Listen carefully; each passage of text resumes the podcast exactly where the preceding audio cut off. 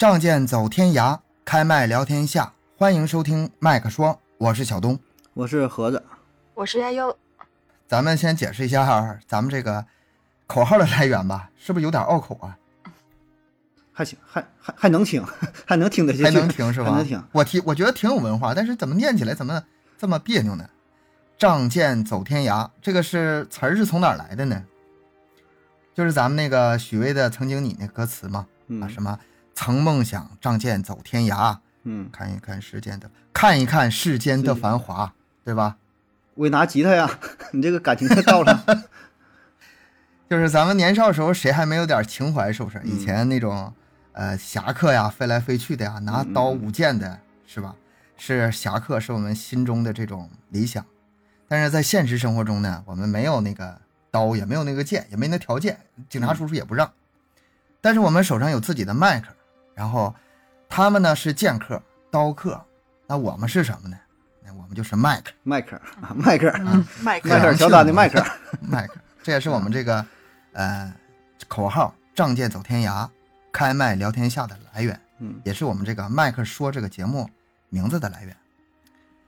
前两期节目由于我们各方面还不太成熟，所以说受到了很多的吐槽啊，嗯，有点快，有点快受不了了，上不来气儿了哈。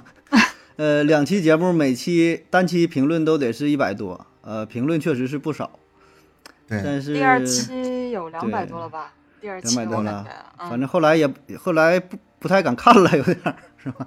是看着有点这个心里都发颤呢。这每次打开评论的时候，手都是在颤抖。确实是，确实咱做的也不太到位，然后准备工作想的挺好啊，设想是挺好，但确实做出来这个效果吧，本来以为是出道即巅峰，但后来觉得其实我们的上升空间还是非常大。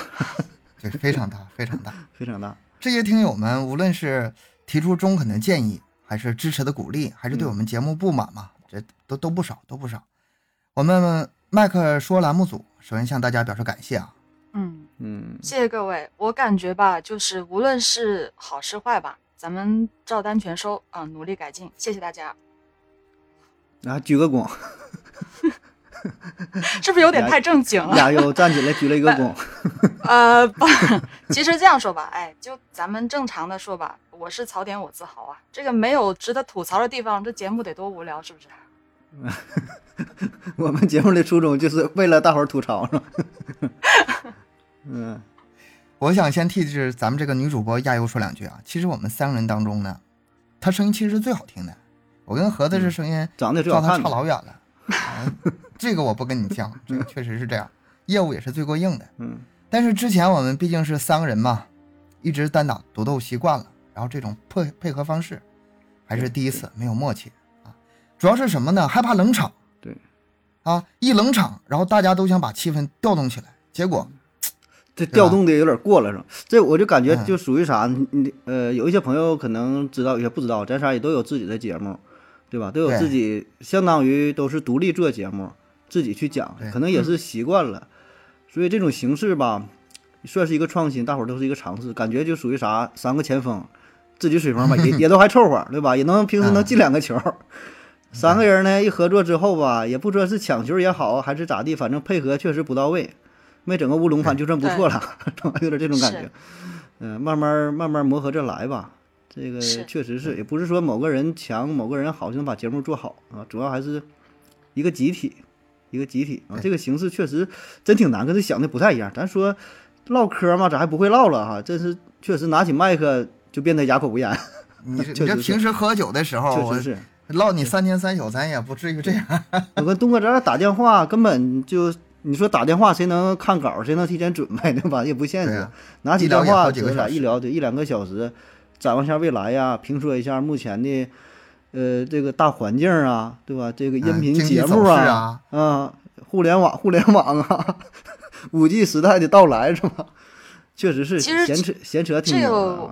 我感觉这个因素有挺多的。首先，咱们三个是不在同一个地方，咱们现在是这个录播的这个形式是，咱们三一边视频，然后一边去连麦，然后也会有一些网络的卡顿啊之类的各种的问题啊，所以就是可能大家各位听友听起来是那个舒适感没有那么好。然后咱们三个对，咱们都会尽量的去把这个这些情况去改进吧。我感觉就是努力再去把节目做得更好，让大家听起来舒服一些。刚才盒子说了呢，说什么我们三个主播各自都有各自要录的节目，然后每天录音时间其实很宝贵、很有限的，大家围坐在一起，大找个大家都有空的时间，挺费劲。那为什么还要花费这么多的时间精力硬凑在一起呢？为什么呢？这不还是说为什么觉得这种新的为什么节目形式，为什么呢？你说说这种新的节目形，式吧，嗯，还是很有很有意思的。它可以拓宽我们的这个内容表达方式，然后嗯也拓宽丰富程度，跟对我们来说是一个很大的挑战，也是确实很大一个提高。然后很多听友其实也很喜欢这种形式啊。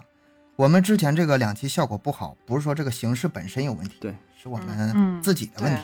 对是对，现现现在有个词儿叫出圈儿嘛，我觉得也是，咱做节目，你说做音频，呃，不管是做哪一类吧，你是做有声书也好，还是说，呃，像我做算是原创这种，可能也会遇到一些瓶颈，对吧？就想向外对拓展一下，拓展一下，就是内容上的拓展可能很难，但是形式上的拓展呢是，呃，比较容易，对吧？找到一个新的形式，大伙儿都能去接受。所以呢，这种方式我还是我觉得还好啊，而且说在各个各大平台上面也是看到了很多类似的节目，然后看人家做的也挺好，然后挺动心，啊然后，就觉得你说咱整这么多年了，嗯咱差啥呀？咱这水平对吧？但是一弄确实不，呃，不太好弄，不太好弄。但我真是觉得这个受众群体还是挺大的。你看那些排名比较靠前的那些节目，这名字能说吗，东哥？很多很多这个谈话类的节目，播客某某呗，对吧？某某某某某某某电电台台、某某公园，某某对吧？对，某某一一说夜谈夜谈什么的，对，应该大伙儿也都知道这些节目，确确实确实做得很好，就是你能，呃，听得下去，然后很放松、很自由，就能带入到这种状态。所以我觉得做一下，对，做一下这些尝试，而且呢，咱们这是咱们的优势在于啥呢？咱仨人这算是一个碰撞，因为啥？首先彼此不是特别熟悉，然后呢，各自从事的行业也不一样。亚游算是专业，咱俩是半路出家的。然后呢，每个人原来做的节目跟这个也不一样，对吧？所以我觉得这个能有一些小冲突、小冲击、小碰撞之后，呃，能够出现一些火花，也可能带来不同的元素怪胎。啊，对，然后可以带来一些不同的元素，给大伙儿带来不同的体验吧，对吧？所以嗯这个可能是我们想要去做的啊，但是究竟能走多远，能够呃制造出什么的效果，我们自己呢心里也是没啥数啊，这个只能是走着来。然后呢，大伙儿呢，也对对，大伙儿有啥意见呢，也是提呗，对吧？咱们也是努力改，确实有些听友说的吧，很在理，咱自己心里也明白。嗯嗯，但属于这个臣臣妾做不到，臣妾做不到，确实臣妾做不到，也没也没也也没办法，那也是咋咋整，只能是慢慢磨合吧。可能做多了之后，嗯慢慢会好一些。等到做到十期二十期了，再回听之前节目，可能会又又一种感想了。嗯，扯得有点远了是吧？东哥，你再往回拽一拽啊。有就是有的听友对这种形式吧也不喜欢，但是没关系，就是很多人吧还是喜欢那种听一个人的播的，呃，听起来更过瘾、更集中，这个没关系啊。就是我们各自原来的更新计划、更新频率都没有变动。对像我的小东讲故事、大案追踪啊，对，盒子的那个思考盒子亚，植入硬广了是吧？这这还算硬广吗？亚优的亚优电台都不受影响，就是你们原来该听哪个还听哪个，嗯这个只是一个新的独立出来的嗯啊，不受影响。这个先千万说明一下不要误会。这说明一下不。要误会，别因为这一个节目把我们给这个取关了。就是你这太冤了该听 该听原来的还听，呃，想尝试一下呢，尝一尝，哎，拿出来尝一尝，你尝尝。你要一看这个这个东西就不想吃啊，你就不用打开，也完全 OK。那今天这个由我来主讲，这个上一期是盒子讲了一个关于睡眠的事儿，是吧？嗯，我这一期讲的是一个发生在十五世纪的真实啊，这个真实是打双引号的，嗯哼没经过证实啊，那就是不真实嘛。嗯哼，我觉得不重要。嗯那个这个名字吧，就是叫索尼宾家族，啊，索尼宾家族，嗯，这个可能很多人听过啊，是呃包括我的听友，包括咱们这卧虎藏龙的听过很多东西，他们可能是知道这个故事。嗯，就是什么呢？呃，一个家族，他们不但亲兄妹通婚，然后劫杀路人作为食物，嗯这是欧洲历史上最变态的家族。嗯这个我为什么拿这个故事来讲呢？虽然我以前讲过，但是这个故事给我的震撼呢实在是太大了。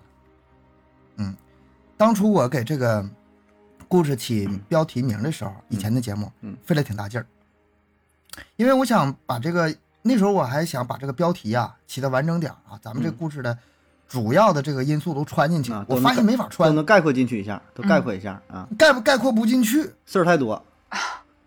如果是完整的是什么我我跟你们说一下啊，嗯。十五世纪的抢劫、杀人、吃人、乱伦，两个人发展成五十个人，持续到二十五年的嗯。罕见残暴的恶魔家族。这个标题长不长？啊，长你这一说基本能明白了啊，这这些事儿。嗯概括性很哎强。但是但但是我一说完之后吧，大致这个故事就讲完了，是什么样的？对对，讲完了，咱们下期再见。谢谢了。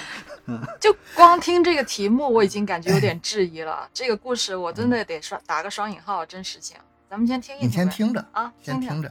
这个故事为我为什么拿来讲呢？作为一个典型呢，它很特殊。首先呢，成员组成非常罕见嗯啊，就是一个家族出来这，不是说一家三口人、一家五口人，一个家族出来作案，嗯这个不太嗯常见，对吧？这是第一。第二就是乱伦，令人发指。嗯最开始这个团伙呢只有两个人，夫妻二人，后来生孩子嘛，然后生孙子嘛，这个具体怎么生嗯这个嗯不知道了，反正是生跟生耗子似的，生了五十多人。嗯嗯，就是各种排列各种排列排列组合是吧？各种方式。我我自己画图我就没排明白他是怎么怎么生的，是两代啊还是三代啊？这个我起码也得三代左右吧，应该对吧？你两代人可能也对也也不两代你自己年，二十五年应该有两个人三代，三代。应该是三代，你两个人不可能生出来四十多人就是爷爷、爸爸，之后这这孩子这三代差不多你。要算算上三代差不多。但这嗯个这个光这个人数的话，我感觉就是，你得看十五世纪啊，十五世纪他两个人发展到五十人，他们那个当时二十的多年时间，二十五年的时间，嗯，以前咱们盒子应该比较清楚吧？咱们那个那个时候的话，它的生育率就是婴儿的存活率也是蛮低的。我感觉这个，对，其实可能原来家族八十个人，死了三十个，你你你这个 不必在意那些细节一下就，把我不必在意那些细在脑中的遗传给解解是吧解释通了，你看有可能啊能是这么回事。嗯，都不重要，都不重要。嗯第三个是这个危害之大，你想想，二十五年时间，这个团伙没被抓获，然后呢，呃，这二十五个人不是这二十五年来五十个人的吃喝拉撒，他他他他得吃东西吧，嗯嗯对吧？嗯从哪儿来呢？全都是抢劫来的，嗯抢劫不算，为了那个他们自己的安全吧，凡是抢的人全都杀掉吃掉，那你这这个事儿就嗯恶劣了。你这不是那个十字坡那个孙二娘是吗？那个啊，人肉吃包的那种那种感，对对，吃人劫劫货抢钱，对，类似那个意思，嗯跟这对。跟。黑店还不一样，这个跟黑店还不一样。这个二十五是狠点儿，嗯。我详细的跟你们说一说啊，嗯。这个从十五世纪的苏格兰，有一个叫索尼宾的人，这个人呢就是那种从小无所事事啊，嗯。就是也不愿意干活，也不愿意这个上班，非常懒惰。嗯，该溜着，然后家人肯定跟他有矛盾呢，然后就总说他，就不耐烦之下，一个人离家出走了。嗯啊，你脑中就有这个画面了，是吧？嗯他逃离自己家的途中呢，碰到了一个臭味相同、同样十分懒惰的女人，俩人一见钟情，嗯这个很好理解嘛。还挺配俩人啊，嗯嗯，这俩人一聊，这个三观很一致嘛，一见钟情，不好找啊，哎，好上了。但是他俩好上了，这问题就来了，两个人都十分的懒，也没什么收入来源，也没有房子，嗯。那那怎么生活呢？这总得过日子吧。嗯嗯嗯，然后他们就经过呃很长时间的寻找，找了一个洞窟啊，一个洞窟，啊，嗯，很深很长，嗯据说有一点六六公里长。然后啊他，们俩人就把这个洞窟，哎，不好找作为自己的哎呀的家。嗯你咱们想象一下啊，咱们有时候出去玩的时候，在山上什么找个洞，你你想想往里走那个感觉啊，阴森，非常对呀冷，这是是吧？个什么样结挺挺构的洞？挺挺挺我深挺深了在，想象这个。但是我想，可能那个时代，这个人们可能对那种生存条件要求也没那么高吧。对十五世纪可能对，你不在洞窟里住，在外面住可能也强不了太多啊，。差不多啊，你不能你不能按现在这个，咱们又是住高楼又是什么，嗯这种生活条件也对以前生活条件那时候人能吃苦嘛啊，嗯。虽然懒，但是能吃苦。他们找着这个洞洞窟的入口呢，是这个科罗威海岸。嗯。然后这个挺有意思的，他这退潮的时候，这个洞口面前面前呢就有一个细长的小沙滩，嗯。就成他们家庭前院了，还啊海景房呢。你别看啊。这洞窟还是海景房呢。海景房嗯，然后呢，一涨潮，哎，他他们这个前庭院啊，就还被水海水淹没了。啊，挡上了，哦，那个口入口给挡住了，给淹对了，。我估计啊，他们平时赶海可能能赶点海货什么的，但是嗯最大的好处不在于这儿，最大好处在于，呃，因为这么个存在，这个别人很长时间没有发现的。啊，隐蔽是吧？就是海用海水就给遮上了，对嗯你想想，嗯嗯，一涨潮，哎，前院没了；一退潮，前院有了。嗯哦，这个洞窟肯定是非常的错综复杂，非常阴暗的，然后、嗯，呃也非常潮湿。你想，它肯定也非常嗯潮湿的。肯定很潮湿。但不管怎么说，他们还是把这个家庭建立起来了，嗯小日子过起来了，嗯，哎，算有个地儿了，行，嗯，哎，算有个地儿了。日子过起来之后，得开始下一步得开始吃饭呢。嗯，你过日子过一说那叫什么？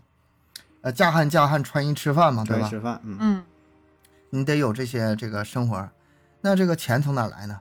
他们最开始就想到是抢劫，哎，夫妻两人联手，这真是雌雄双煞。夫妻两人抢抢劫，都是把这个受害者，他们都在附近呢，巡逻一样，只要有人经过附近，就捞过去给一刀，拖进洞里，就这么的。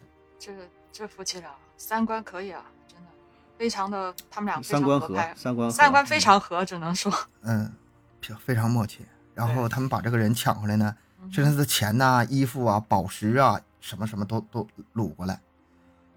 日子一天天过去了，嗯但是这个索尼宾他有一个什么好，就是聪明的地方呢？他那些东西不敢拿出去卖，哦，他知道，因为东西拿出去卖的话，很容易被人发现。对，啊哪个失踪的人说是东西在这儿怕人认出来是吧？就说这个人带个带个手表啊啥没了，完你拿当铺一当啊，发现了这个事儿是吧？珠宝啊之类的，对呀怀疑这个索尼宾不敢轻易的处理这些赃物，啊，那确实他只敢把那些宝石拿出去卖一下。啊没有什么标记性的东西，对对对拿现金，嗯啊，现金，嗯但是这样的话，问题就来了，你说一个人出门能带多少钱呢？然后，呃，总之吧，全都全都刷卡开 销的，是吧？不够他俩开。扫扫二维 码，不够他，你十五世纪也够发达的，身上是，你是这这这两口子活到现在，这扫码这事儿可够他们难为 的。这生意不好做，生意不好做，哎，嗯，他俩吧，就是只是这点现金，就是过日子就很艰难，那怎么办呢？不够吃饭的，不够吃饭的。嗯，俩人两口子这有一天就盯着这些尸体在想，要不啊咱们把这些肉吃了吧？啊，正经过日子人是吧？也不不浪费，是吧？哎呀，真可以这想法，他俩呀，这个一开始动了这个心思了。嗯这个洞啊，我脑中是什么？不知道你们想没想到啊？嗯嗯在我脑中，这就已经不是一个抢劫犯的临时住所了，嗯这他妈是个妖精洞啊！嗯，啊，嗯你这想起来《西游记》里这个各种的画面是吗？是吗？是，你们想想是不是这么回事儿？嗯，什么深深的白骨，到处的胳膊腿儿，嗯然后嗯嗯嗯挂挂去。他们就是这样，他们把这个呃尸体拖到洞窟里面，然后把这内脏，啊，这这里面我不知道太血腥，这个好不好啊？我我说的这个稍微隐晦一点吧。总之吧，把这些尸体都腌制起来，挂墙上啊，像那个，行了，哎行了，行了，明明白了，明白了，明白了，然后呢，明白了，明白了，说起这个腌制啊，这我 饿了，没有不不是腌制，不是要风干的吗？他那洞对，穴他们都有风干呐，比较潮湿，他们都这么潮湿怎么风干呀？遇着正经吃货了吧？有你看，盐，有盐，有盐也不行，有盐肯定也得风干，这个我还是懂的。你找一个嗯可能那可能是透风烹饪方法透风的地方，不是这这个问题吧，咱别深聊，深聊我现在有点 一开始吧，只是按的很少的时候没事儿，嗯但是时间越来越长，这个周围人就嗯感觉有点不对劲儿了。这怎么人怎么动不动就没呢？三天两头少个人儿是吗？这是谁也受不了啊！嗯，嗯，哎，只要是而且一到那附近，哎，就容易出事儿，这人就回不来。可以画个地图是吧？就是离这个海岸线多远呢？可能一个范围，哦，这容得很危危险失对吧？地危险地带，十五世纪人的心智没有那么开化，对，当时对哦当没有那么有时调查措施可能也也没有没有不这么完。那个年代嗯肯定是的嗯而且那个年代吧，不是说人们没有怀疑过这儿，但是他们这个洞口，咱们之前可说了，太隐蔽了。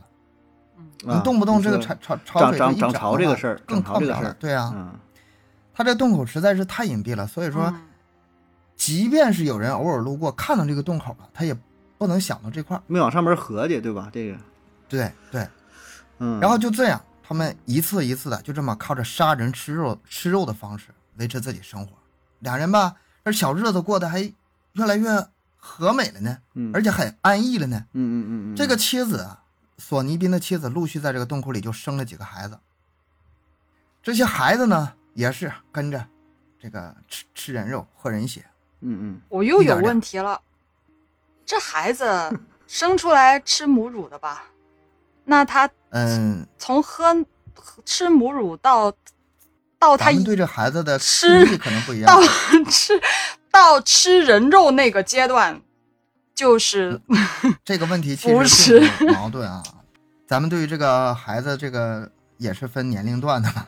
你一到两岁吃啥，两到三岁吃什么，对啊，他们总会很快的进入这个这个辅食状态。这个，而且他们也不是说一点钱没有，嗯他们抢来现金可以偶尔到市集上，对，而且这这个这个还能说得过你可以去啊想到这个原始社会，可能更什么也没有的情况下，也是对呀、照样能能活下来啊。这个倒是对、呃可以对吧？人的这个能力还是非常强大的，嗯，嗯对，总之吧，他们就是把这个日子给过到还行以前了，还行，远古越社会了，越来越壮大，嗯嗯越来越壮大。嗯而且他这些孩子呢，从你想想啊，从小生活在这样的环境当中，他们稍微长大一点，我估计也就十多岁吧，嗯，你就可以帮着家里人干活了，对吧？出去出围个去杀人猎什么，的他家干活就是杀人是吗？呃，你最起码可以这望个就是风什么的吧？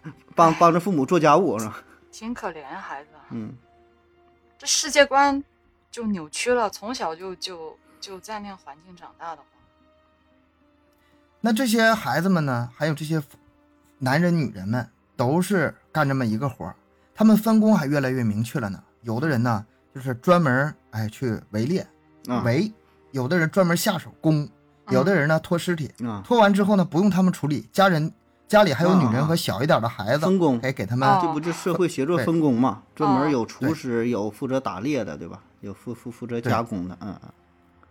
所以说，虽然他们这个洞窟中的人口越来越多，嗯。就是一度四十多人吧，到最后最后是五十人，嗯。但是说这四十多人、五十人还真没饿着，嗯嗯，哎，就靠着吃人肉，愣是把这个口粮问题给解决。也也不容易啊，这个这吃吃多少人？他们不光是吃新鲜的，还经常腌制，这嗯个我想 想想都挺可怕的。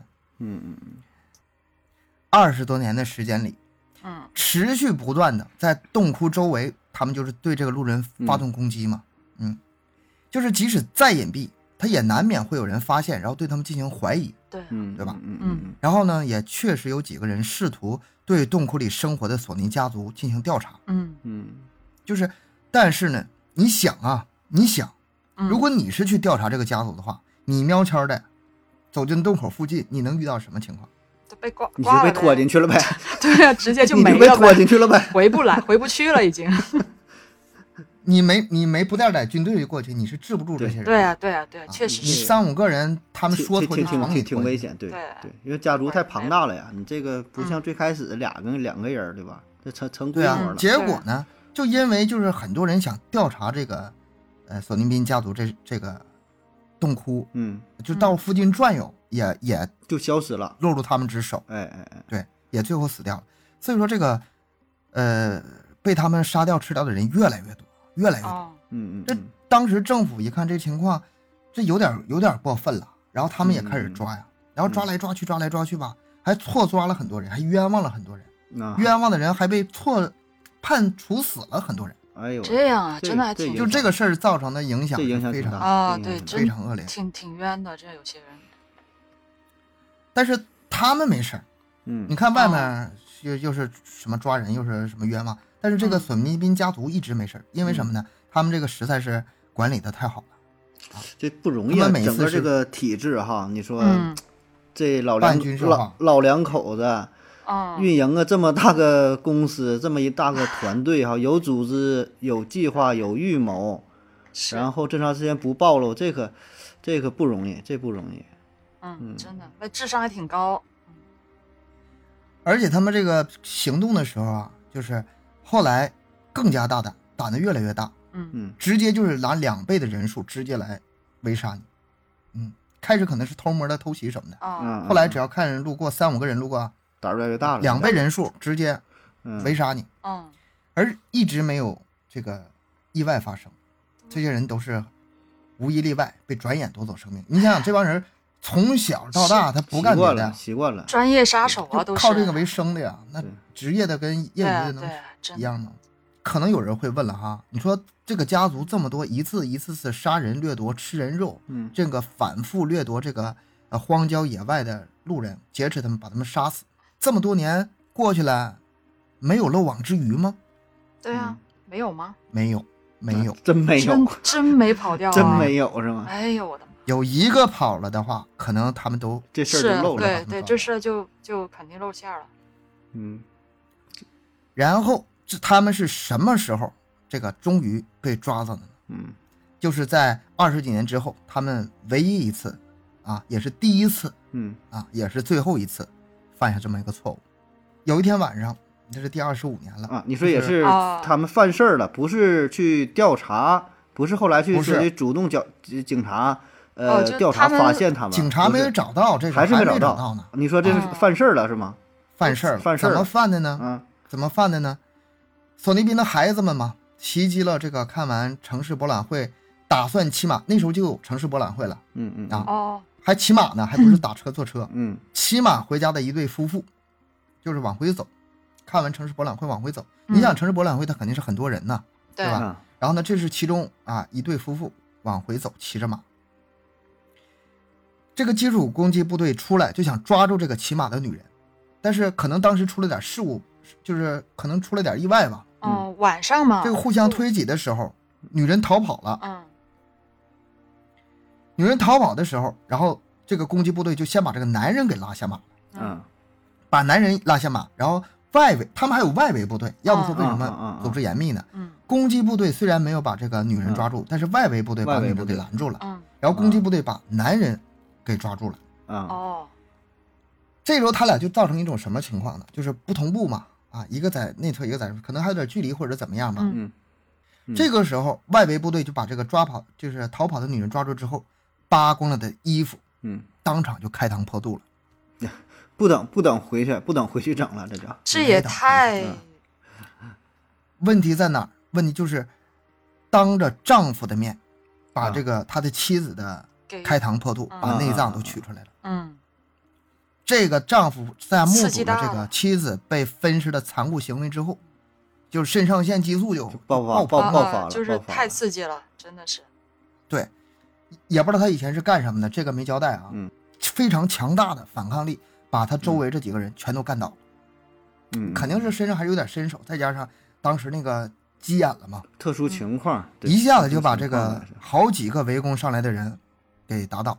嗯其实这个时候吧，要只说这个事儿的话，他还是逃不过去，嗯，其他的部队会围上来，那么多用他们的专业素养继续把他制住，这个不是事儿。嗯。问题在于什么呢？刚才咱们说了，城市博览会，啊，很多人。很多其他人，嗯。对，这对夫妇他们呃落落单走过来了。这个时候呢，另外一队有二十多人的小团队从远处走过来，啊，就属于散场了，大伙儿都经过这个地儿，嗯。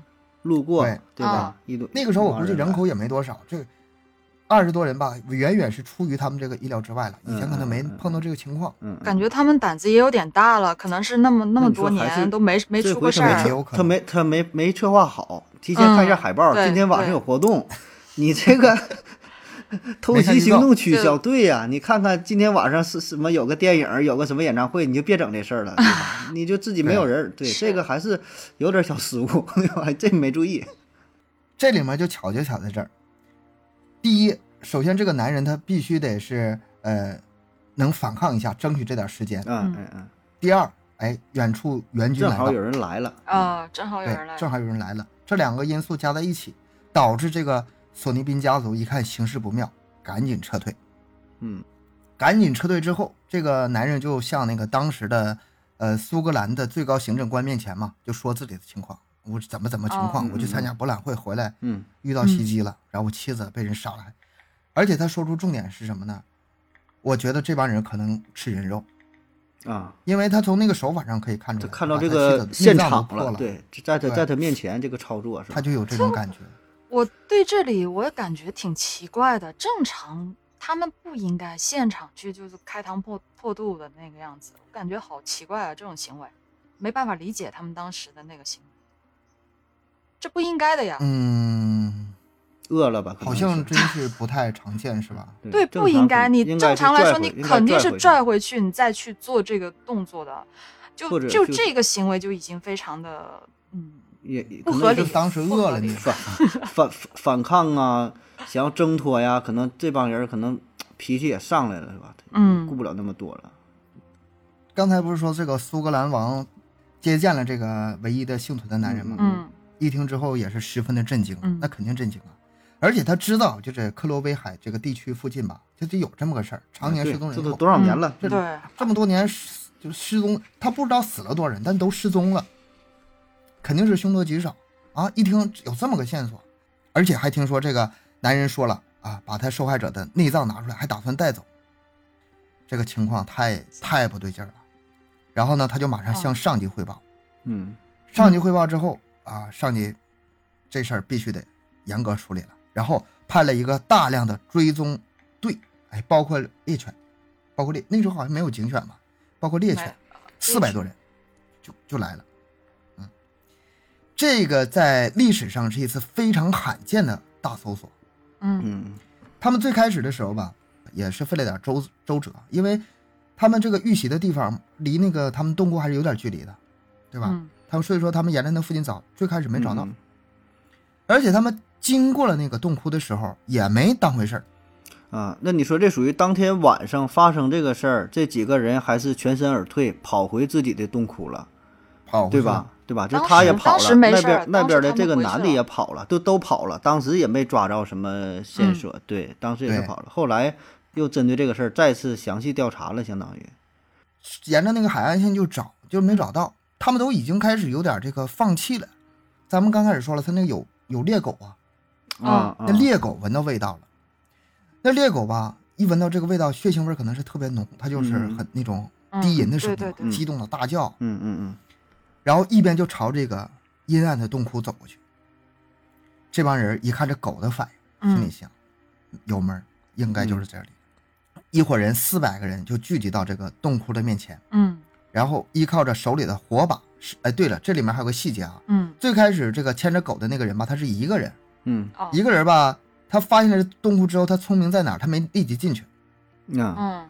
他他害怕了，当时也有点，嗯他不知道里面什么情况，他知道这狗发现东西，但里面是什么情况？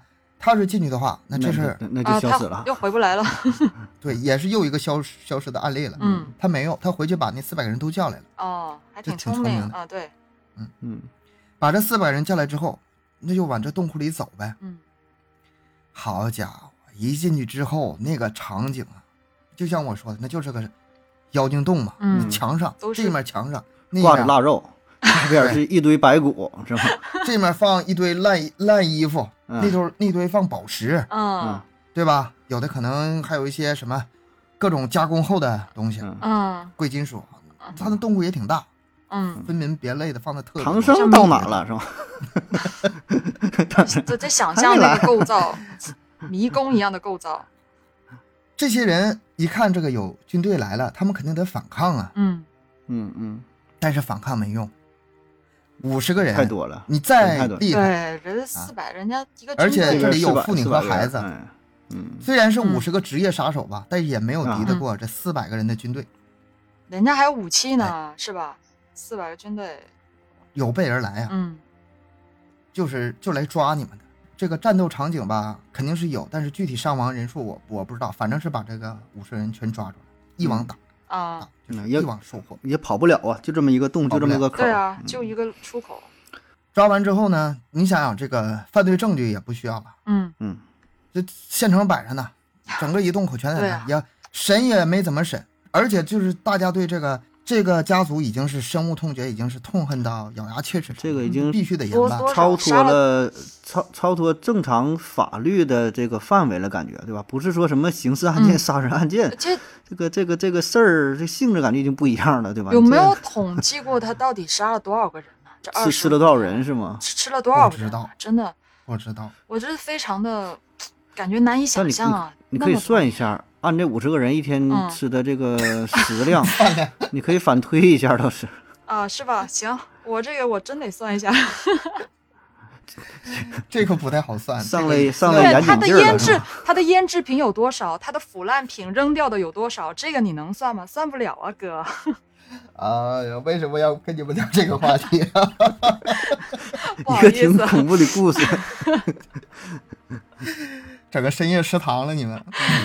咱咱咱没有那个对死者不尊重啊，咱们说的事儿。嗯当时的这个法律和司法已经没法给他们判定了，就是嗯像盒子说的已经超出这个嗯这个真的是没法审判呐。是，没法审判，所以说人们就一致给他们裁定，嗯也别怎么审了嗯啊，也别什么找证据了。嗯这五十个人，不管是男人、女人还是小孩，哪怕是婴儿，啊，全部连根拔掉，全部处死。婴儿啊，哎呀，嗯啊，你这个咋说也是他们这个处理方法还不一样，因为十五世纪跟现代社会不一样嘛。嗯十五世纪，所有的男人活生生的切断了手脚，然后哦被剁剁成了肉酱。哦，那你说他这个，这跟他这个操作没啥区别呀？这这是以其人之道还治其人之身，这是也哎是也是狠点儿。女人们眼睁睁看着男人们这个被处死之后，嗯然后再被即全部用火烧死。嗯，这里呢，就是说所有的人无一幸免，嗯全部死了。但是呢，他们这五十人虽然被处死，但是到死为止也没有嗯一个人认罪，也没有一个人后悔。这个真的是这不太，你说这帮人交流什么语言交流、思维啥也是也都是正常的，应该对吧？就是呃，他们人家夫妻俩会说话，对，应该是苏格兰口音的英语。嗯就跟这个正常交流应该还好，不会有什么太大的隔阂，不是说完全原始社会那种。对那，说话肯定还是会的，他们本身就从外面的世界进去的，而且时间也不长，就二十五年，应该也不会发展出其他的语言，对吧？对对但我感觉主要还是他们那个人生观、世界观，那些小孩子，就他们的下一代已经全部扭曲了，他们都不知道自己做的这个事情，就不是正常人做的，他们怎么会还有一个证据就是他们嗯。这个语言沟通是没有问题的，就是除了这个资料，我在其他资料上看的，嗯。他们除了有的时候直接袭击围攻人，有的时候还会引诱人，哦。嗯，比如说啊。找两个成员嗯穿的漂漂亮亮、立正的，像个文明人似的，哦。然后可能寻求帮助或者怎么样，给他哦骗哦，这这种来这种，嗯。明白明白，对对，你这自自取生辰纲是吧？啊各，种招都用了，对，真的，这里面最让人感慨的是什么呢？就是包括那个最后据说是两岁的婴儿嘛，哎呀，就也直接被处死了。嗯，这个事儿，你说当时要是你是审判长，这个事儿这个你你能怎么处理？有一说这个这个咋说啊？挺争议挺大的，我感觉争议还是蛮大的，两岁嘛，是吧？按照现在的这个社会嗯伦理来说，法律体系来说，嗯，他肯定是不算在这个。对，对里嗯，十八岁还是说十六岁啊？还说的这个都不一样，对吧？现在不也是吗？有这个未成年人保护法，对对，不一样不一样，对按照现在的体系，他肯定是有一些人是可以免于码不可能死刑的。不不可能是判死刑。从另外一个角度看，其实嗯除了这个夫妇两个人，其他四十八个人都是受害者，对，或者说是协同协同受害者。也没招，就是生活在这个大环境之下，耳濡目染的受到了熏陶，最后你说他就形成了这种观念呢，他以为自己做的就是正义，不说正义吧，就是都都都大伙儿都这么做，我也这么做，对吧？对啊他就是是一个正正常的状态啊。从出生开始，这四十八个孩八八四十八个人，他从出生开始他就被培养成杀人的机器了。他只知道杀人，他别的都不会，他完全就没有那种正常的人生观、世界观，所以真的感觉非常的很痛心啊，真的非常难受。那你说，他们出去之后看到外界这帮人这么生活，不会产生也也应该产生点回，回家问自己爸妈，你这帮人他们怎么这样？他们住在呃外边的房子里，他们去购物如何如何？这个有的是办法，嗯，这个因为咱们没有资料，不知道他具体怎么说，但是我想肯定有的是办法。咱们是神的孩子啊！你说这个他们是劣等人，老两口子洗脑，不是有一种说法叫做什么什么三岁定八十嘛？就是你从小的话，你父母就这样教育你的，很多东西你没有办法，就是你长长大以后，你再去看外面的东西，改变不了。对对，已经改变不了，因为你那个就是已经那个形成了你自己那个世界观、人去人生观完全扭曲了，都已经。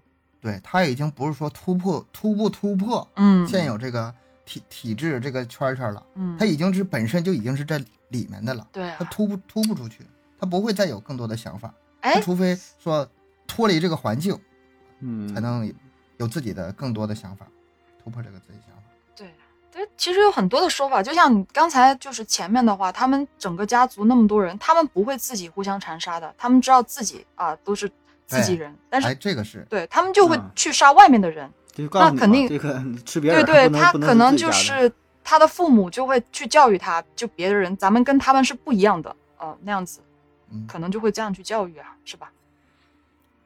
关于乱伦的问题吧，嗯，呃，这里面不是有一个很大的这个说法吗？就是乱伦的不像话，嗯，但是你细想一下，如果是三代乱伦的话，他就就是一共是三代人的话，嗯，可能就中间那代是乱伦，对呀。首先，这个夫妻俩，他比如说生十个孩子，这个很正常吧？嗯，这十个孩子不是乱伦的，是正常的孩子。嗯，就第二代嘛。啊，嗯，对，第二代。这家倒是，但是第三代是保证这个血统非常纯正，是吗？其实也就二十五年，第三代他年龄有多大算得出来？第三代没多大，他年纪也没多大。对啊。这事儿，对这倒，呃，我看一个也是算是奇闻异事啊，江湖野史，就讲这个罗斯柴尔德家族。我听过，就是这个控制整个世界命脉的嘛。我现在有说他们家族也是，呃，为了保证整个家族血统的纯正，啊，也是就就就是家庭内部解决问题，呃，不跟不跟外部结合，嗯，这种然后呢，以前以前也很有中国对呀对呀，就是为了表亲表亲就是为了保证你这个家族，嗯咱说肥水不流外人田也好，然后说的不管是。整个的控制啊，或者家族内部的一些秘密也好，嗯，但是具体如何保证说你这种近亲结婚之后，呃，不产生一些智力障碍、有一些缺陷的儿童，这个咱就不知道了啊。当然，可能这种发生几率并不是特别多啊，虽然会有，但是说可能几率没有那么那么高。我听说还挺高的吧？他是这样，这个几率多少吧？这个得看看命 啊。咱们以前也学过，他这个显性基因、隐性基因嘛，嗯嗯他只能说近亲结婚之后吧，近亲结婚这这里有两个问题，一个是呃隐性基因、显性基因它凑在一起这个病产生的原因，这里还有个伦理问题。嗯，中国不管到什么时候，呃，外国也好，中国也好，嗯，这个比如说父女或者是母子，嗯，或者是亲兄妹，他这是不可以的。啊，嗯。这有没有基因那个？不过这是伦理的表表亲嘛，对吧？表亲对表亲有也是表亲，表亲堂亲可能后来这个都是差一些，表亲是是是就还好，对吧？对表亲后来就是因为这个基因的问题，然后说这个三代以内直系亲属不能结婚。嗯，这个是后来科技的事儿。但是你再再往前倒，其实说从伦理上来说，这块是掐的挺死的。嗯，它不符合人类的道德。但是说。就你今天讲的案件事儿，具体他们怎么乱的法儿，这咱也不知道，是吧？当然，就算是他们产下说一些特殊的一些儿童，可能我就说嘛，他不看是五十个，可能有一些夭折的，有绝对不可能就生的那么那么点长大了可能很小很小，也就也对。也就不知道了，是吧？最后有记录了，可能是这五十个。那实际上也有可能是乱伦出来就是正常孩子，也有可能。那很有很对，很有这种可能性，很有这种可能性。所以说，可能人口基数不是特别特别大的话，这个就展现显现不出来了。你生十个孩子可能都是好的，对吧？你这种发生几率，比如说万分之一，对吧？万分你要乘上人口基数，那那就算挺高了，对吧？但是说你这种，嗯，这种这种在局部之内，你再生这几个孩子，可能没有也也也正常。咱们这个正常话题很自然的就就到这个，就被这个医生带到了一个生物学问题了嘛。啊，咱们咱们要不说咱们聊的没边儿没样的。咱说这个说说道德吧，嗯说说道德这个事儿。我说吧，我说一个啥，这道德产生的问题啊，刚才咱就聊嘛，就我说他嗯走出洞穴之后啊，看到外边的世界呀，怎么怎么样。嗯、我之前看到一个，也是一个实验哈，用这个猴子做实验，就说这个道德怎么产生的。最开始把这一个箱子里啊，一个房间里关了十个猴子，上面呢掉了一个香蕉。这猴子自然是想吃这个香蕉啊，他就去拿这个香蕉，一拿这个香蕉，整个这个笼子里边就放电，十只猴子全都被电击，啊那它就有反应啊，对吧？那么嗯但是大伙儿还是想吃啊，偶尔有个猴子又去碰，又去电击，最后十只猴子都知道了，这个是有因果关系的，我不能碰，碰完就电击，大伙儿就就都不碰这个香蕉，然后把一只猴子拿出去后，或者说就再来一个新的猴子吧，他不知道这个事儿，呃，啊替换也好，或者不替换也行，比如说十一只猴子，这个猴子再来，他想去碰这个香蕉的时候，没等碰呢，大伙儿就去打他，打 他，但他但他不知道自己为什么挨打。嗯。但是对吧？他他不知道为啥我碰香蕉为啥不让碰，他还没挨电呢。原来的老猴子，原来的老老猴子知道是怕被电，对，对，但是新猴子不并不知道。然后咱说就慢慢就说替换吧，又放了又放进两只，或者说原来这个十只猴子陆续死掉了也好咋地的，慢慢都变成了新的猴子。嗯嗯没有人挨过，没有猴子挨过，没有猴子挨过电，但是咱说这第十一只猴子就他就知道了这个事儿，他就相当于嗯呃，这个这个怎么说？这个道德就开始在他身上出现了。陆续的第十二只来了，要想去够这个香蕉的话，这第十一只猴子就会打的最狠，打他。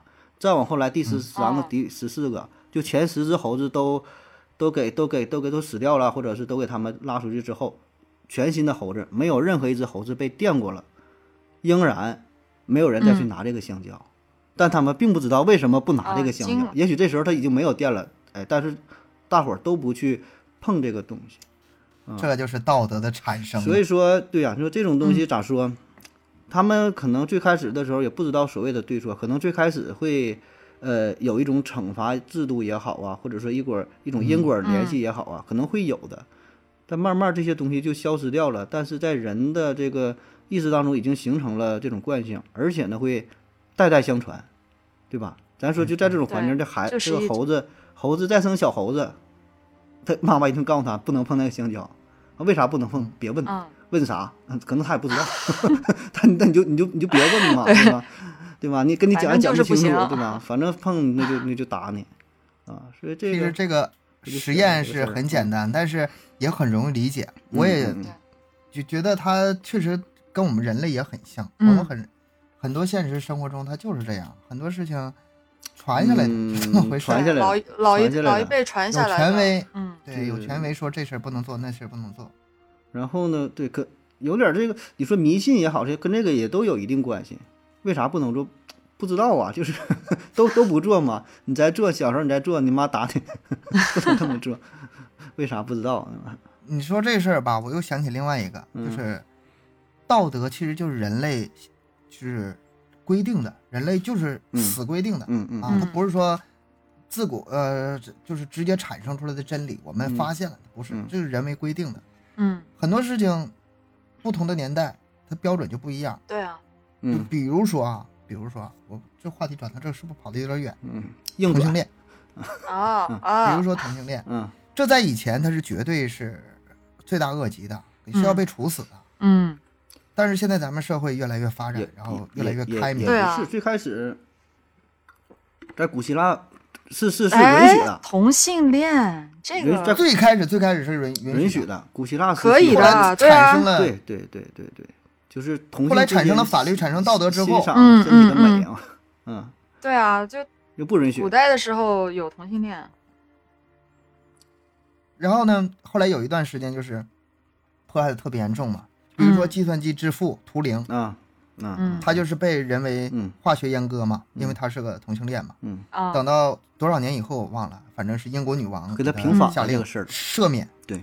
赦免他当初啊没有犯罪，然后呢，嗯，我们对他做的是错误的。嗯。嗯。这件事儿你其实就想想啊，法律是更高一层了，嗯。法律下面这个道德嗯。都是人为规定的，嗯，然后经过时间的变迁，它是要进行变化的。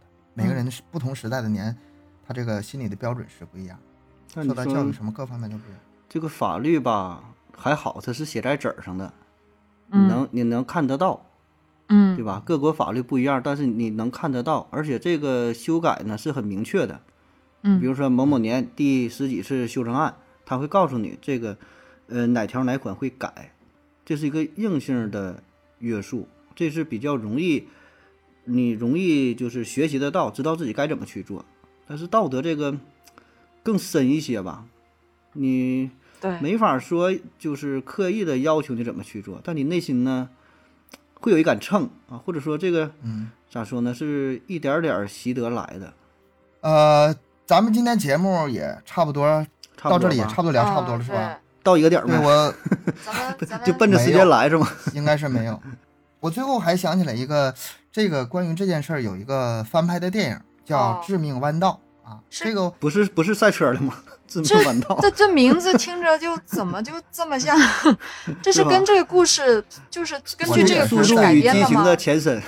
对啊，这我之前也是在节目后面有有听友评论说这么个哦电影，哦然后我简单扫了两眼，其实吧也没啥可看的，就是挺血腥的，然后哦，那个画质、啊、就是这个事儿嘛咱们以就这个故事改编编不完全一样嗯然后这个电影吧可能拍的比较早，然后嗯画面总的来说也没有什么情节吧，主要就是一些血腥的，一个怪物那就不看了路人，对对，嗯爱爱爱看的嘛看一眼，不嗯，看也无所谓。那咱们今天就聊到这里吧，然后好，呃感谢大家的收听，嗯、我是小东，我是盒子，我是亚优，咱们下期再见。谢谢各位，拜拜。拜拜。